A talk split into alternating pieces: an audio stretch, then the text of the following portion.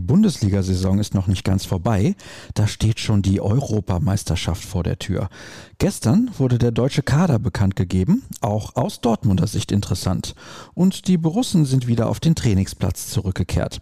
Über all das sprechen wir in BVB Kompakt, präsentiert von Zurbrüggen. Alles für ein gutes Zuhause. Mehr findet ihr unter zurbrüggen.de. Ich bin Sascha Staat und dann lasst uns mal auf einen ereignisreichen Tag zurückblicken. Schon am Montagabend hatte Marco Reus ja mitgeteilt, dass er aus gesundheitlichen Gründen nicht an der EM teilnehmen werde. Dementsprechend fehlt er im Kader der DFB-Auswahl für das Turnier. Mit dabei ist etwas überraschend aber der Freiburger Christian Günther.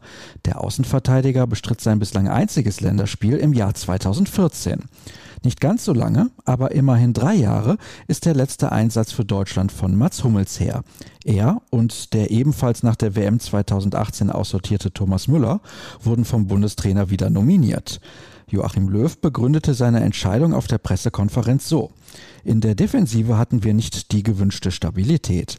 Wir haben diese Entscheidung aus absoluter Überzeugung getroffen. Mats bringt Turniererfahrung mit und weiß, wie man diese Momente angeht. Hummels selbst freute sich sehr über seine Berufung. Ich bin sehr glücklich und stolz, wieder dabei zu sein, twitterte er. Neben dem Innenverteidiger ist als einziger Schwarz-Gelber Emre Can für die EM nominiert. Bedeutet allerdings, Julian Brandt, Muda Huth und Nico Schulz werden im Sommer frei haben. Schade für die Spieler, gut jedoch für den Verein.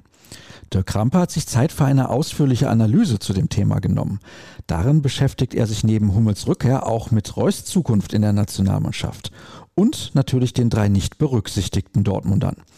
Bevor das Turnier aber losgeht, steht noch eine Bundesliga-Partie an am Samstag gegen Bayer Leverkusen.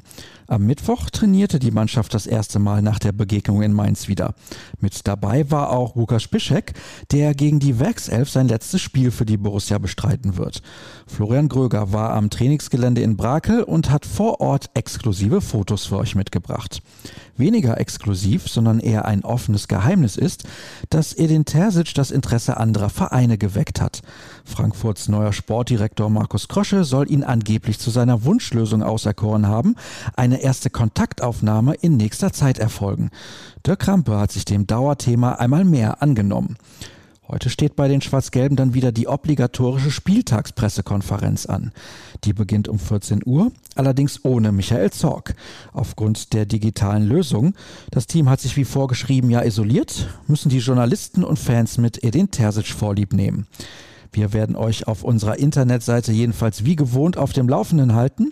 Und apropos Internetseite, die findet ihr unter rohrnachrichten.de.